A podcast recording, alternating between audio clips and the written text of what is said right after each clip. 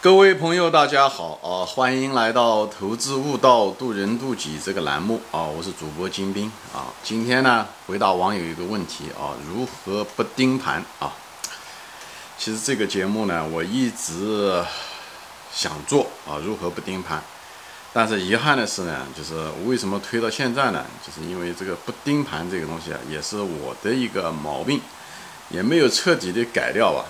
但是比以前要好了很多啊！我记得好清楚，当年的时候，二十多年前吧，啊，那时候在美国做股票，大概是九七年、九八年啊，那时候美国的那个互联网也不发达啊，大多数人都没有互联网。那时候在公司里面啊，就是买了股票以后，白天就垫着我那个几个股票啊，有重仓啊，买了那么一两只股票，所以呢，急得要命。那时候又没有互联网，那更别说是。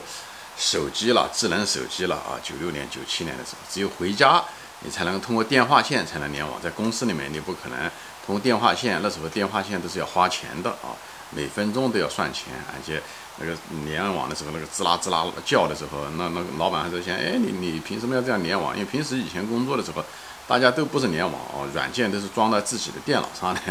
所以没办法，以后我那时候就是心如刀绞啊，就是心如猫掏，每次就想到这个股价，哎呀，这股票涨了没有啊？现在是什么时间啊？所以我记得好清楚，我每天至少早上啊装模作样的要跑到会议室去，以后打电话啊，就是他有个那美国当时呢就有一种电话的系统啊，你打拨一个一个号码拨进去以后，他就问你啊，把你的这个股票的。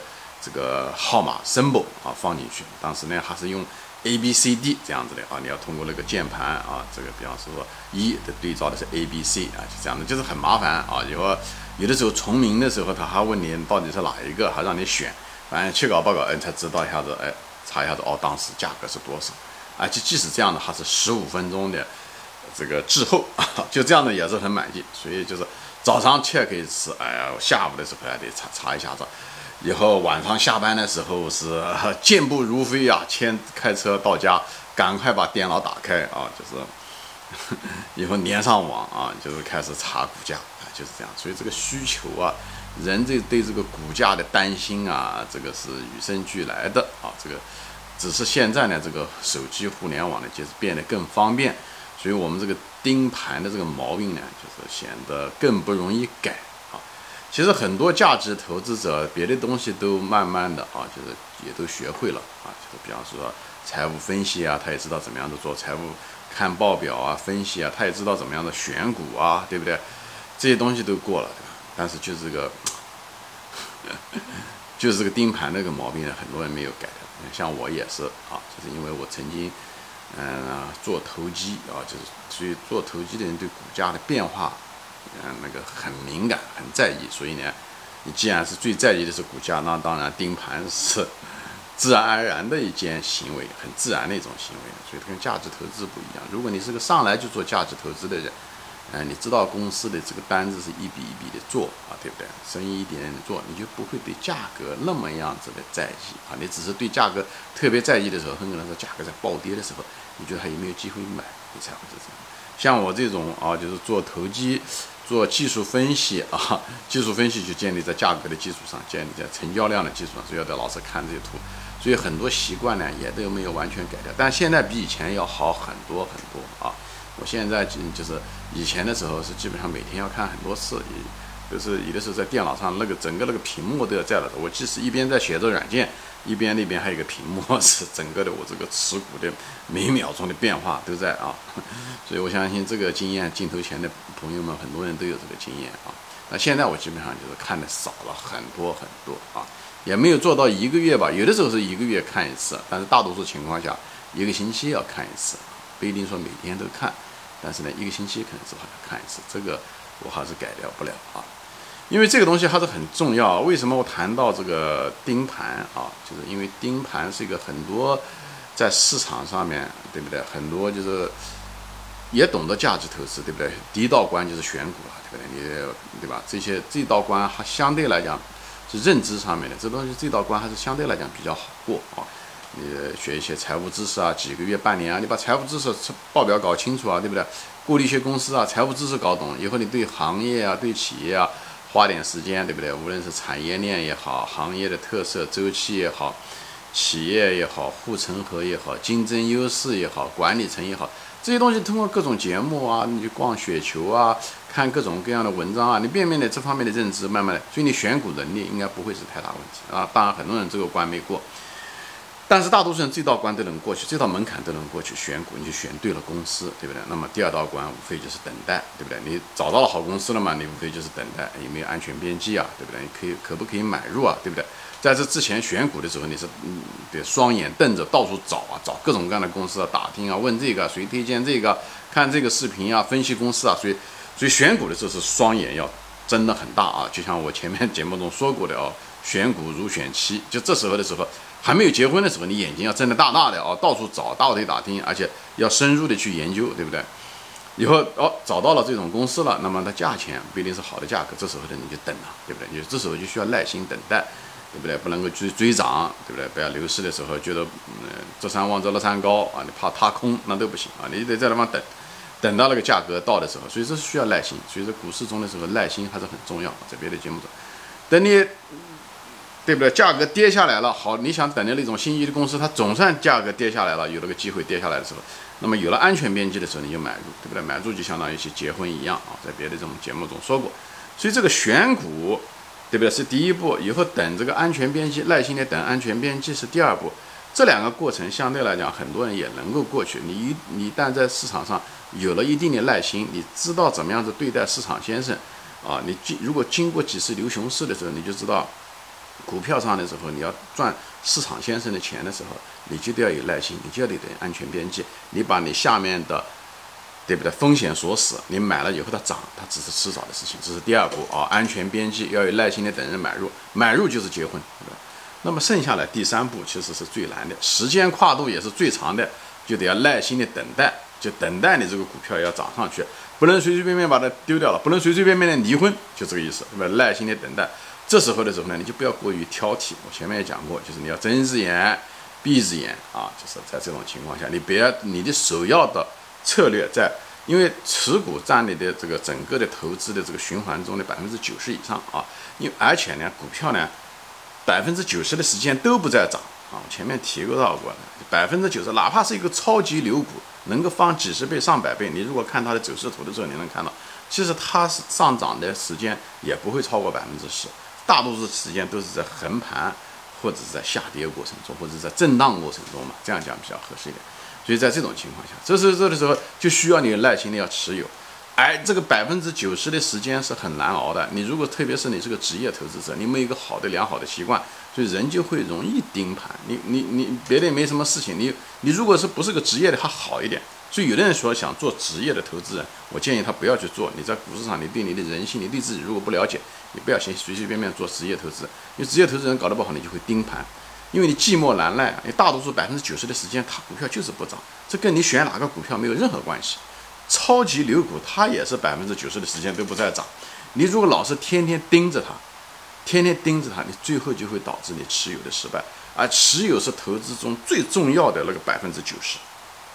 哎，你选股也都选会了，你该懂的东西都懂的也选对了，买入也给你买了一个安全边际，最后前功尽弃，在持有的过程中的时候，你把你时间精力全耗进去了，在持有的时候功亏一篑，就像人家射门一样的，临门一脚，球打飞掉了，就是这样子。而这个持有的过程，它跟踢球不一样，踢球就那么一秒钟射门，对不对？那个持有的时间很长，所以它给你足够的机会，足够的时间让你失败，就让你耐不住你的寂寞。找出各种各样的理由，会把股票卖掉。所以持有的失败呢，无非就那么两种啊，就是大多数人，很多人就是持有了牛股，最后丢掉了。他也选对了，他也买了好的价钱，无非两种，一种就是说很糟糕的消息会出来，比方说一些坏消息出来，他分析不清楚，以后就把它股票就卖掉了，对不对？因为再好的股票，再好的行业，它都也有一些坏消息会出来的时候。这时候应该是买入好的时候，他反而把这个股票给卖掉了。所以一群人是这样的，所以这个时候你就征服不了市场先生，你也征服不了自己的人性，这方面啊，这是一方面。但很多情况下呢，有的人呢，在股市上的时间长的人呢，就是特别是价值投资者，他也知道逆向操作哦，他知道这时候不该卖，甚至是应该加仓，对不对？但是呢，同时呢，你如果是喜欢盯盘的人呢，就这个问题就来了。我前面讲了，人百分之九十的时间，股票都不涨的。所以你在那个地方整天没事做，这人还得一秒一秒的过，一分一分的过。你如果站在坐在电脑面前看你的股价，就像什么呢？就像那个农民拔苗助长那个农民，他把那个种子放下去，他把那个幼苗放下去以后，就眼睛天天盯着他那个幼苗，一分钟都不愿意离开那个幼苗。你说迟早他有一天，他肯定是耐不住寂寞的。他忍过了今天，他忍不过了明天。他忍过这一分钟，他赢赢忍不了下一秒，他会把它拔出来看一看，哎，这个苗有没有长啊？为什么长得这么慢啊？其实这是完全是个错觉，对不对？它苗它该长多少，它是根据季节的变化，它跟着它的植物的基因，它到时候它需要，对不对？从春天长到秋天这样的，对不对？它需要这么一百多天。股票也是一样的，它那个利润，它那个产品，它市场要占有等等这些东西，它也需要一单单的做这些东西啊。但是你如果是把你的精力和能量放错了地方，盯着那个股价，每分每秒在盯着来看，那你头脑里面是会眼睛盯着，你头脑里面会用一种比光速的速度还在快的胡思乱想。你胡思乱想多了以后，你会产生各种各样的主意。你哪怕印制住了那些自己的九百九十九个主意，只要最后一个主意出现的时候，就会让你卖出。特别是股价一在下跌，它会让你想着为什么它要下跌啊？是不是公司有些问题我没有看到啊？啊，或者是谁庄家又在出货了？那乱七八糟古怪的想法都会出来。它一涨上去的时候，你也会在想到它会不会再下跌啊？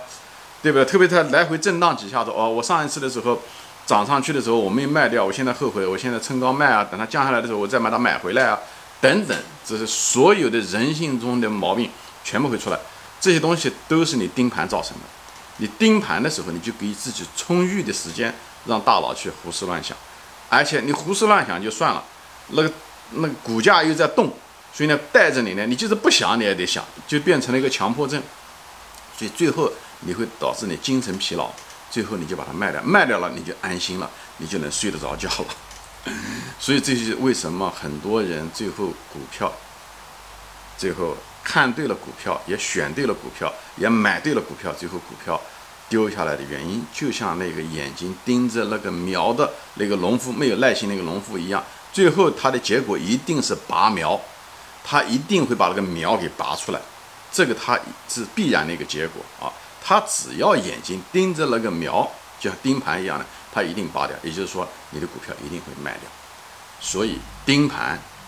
是大多数的在股市上的那些所谓的常年的价值投资者，最后失败的一个最后一道枷锁，最后一道门槛，你跳不过去。前面你想想那几个，就像那个跨栏比赛一样的，前面几个你都跳过去了，选股你也会，对不对？财务也好，行业也好、企业护城河、管理层你都懂，跳过去了。第二个也跳过了第二道门槛，安全边际。你也是低价买入，你也等到市场先生，你也征服了市场先生，在股价狂跌的时候，你能够征服别人恐惧的时候，你贪婪，你也买了，最后第三道门槛你你又跑不过去，你那个姿势不对，为什么姿势不对？就你一个习惯就是盯盘，因为百分之九十的时间股票就是不涨，你又拿在这盯着那个盘，寂寞难耐，每分每秒就这么样的过，时间对你来讲就过得非常非常的慢，所以盯盘最后的结果是你只要盯盘，你一定是。丢掉它，这个就像那个盯着那个幼苗的农夫，他只要坐在那想着那个幼苗为什么不长，他迟早一天会把它拔出来。今天不拔，他明天也会拔；今这个星期不拔，他下个星期也不拔。何况股票投资的时候跨度很可能更长，农夫嘛，他只需要等一季，对不对？从春天到秋天，半年时间就完了。而股票这东西，一个股票它能够涨一百倍。涨几十倍，它需要五年到十年的时间，这五年十年比农夫的考验更大，而股票却每一秒钟都在变，它还不像那个幼苗，它的幼苗它长到了它还不动，它还好一点，它还没有起伏，还没有跌宕，在你心里面还不产生一些波澜，在农夫心心里面，你那个东西呢，波动又大，本身在你心里面产生的震荡就大，而且还要求你呢能够一直守那么四五年、五年、十年以上。腾讯涨了一千倍。他也是花了一二十年时间，对不对？所以这个就是为什么大多数人逃不过去的原因。这是最后一道门槛，就是盯盘。盯盘最后导致你呢，最后这个东西失败。所以这个就是价值投资者所以每个人其实很多人都明白了这个道，所以很多人也问我，他像金先生，嗯，我们怎么如何做到不盯盘？他也知道这个盯盘是一个最大的、最后的一个祸害，最后一个关，他需要把它征服啊。那么我今天呢，就想通过这一系列节目，因为时间内容可能分几集呢，把它这个谈一谈我个人的感受，不一定完美，不也没有个完全成熟的，但我谈一谈我的感想，好吧？那么这一集呢，我主要就谈一下子。盯盘的这个祸害，它在整个的成为一个价值投资者，或者是作为一个在股市上你想成功吧，这是你最后一道门槛，最后一个习惯需要改的。别的东西你都征服了，你征服了你的认知的能力，你会选股了，对不对？你也征服了你的那个对待市场先生的那种恐惧、坏消息，你也敢利用它逆向操作，越跌越买。别人恐惧的时候你贪婪，你买了一个比较加低的安全边际，你也会了，你也不再追高了。你这个东西也征服了，那么最后的第三个阶段，却是百分之九十的人也在失败的原因，也正好是在你投资的整个周期中占的时间最长的那个持有，为什么能够很多人失败，就是因为主要的原因就是因为盯盘这个坏习惯，所以大多数人都知道这个毛病。那么我们这一期呢，我就是把这个盯盘的坏的这个为什么。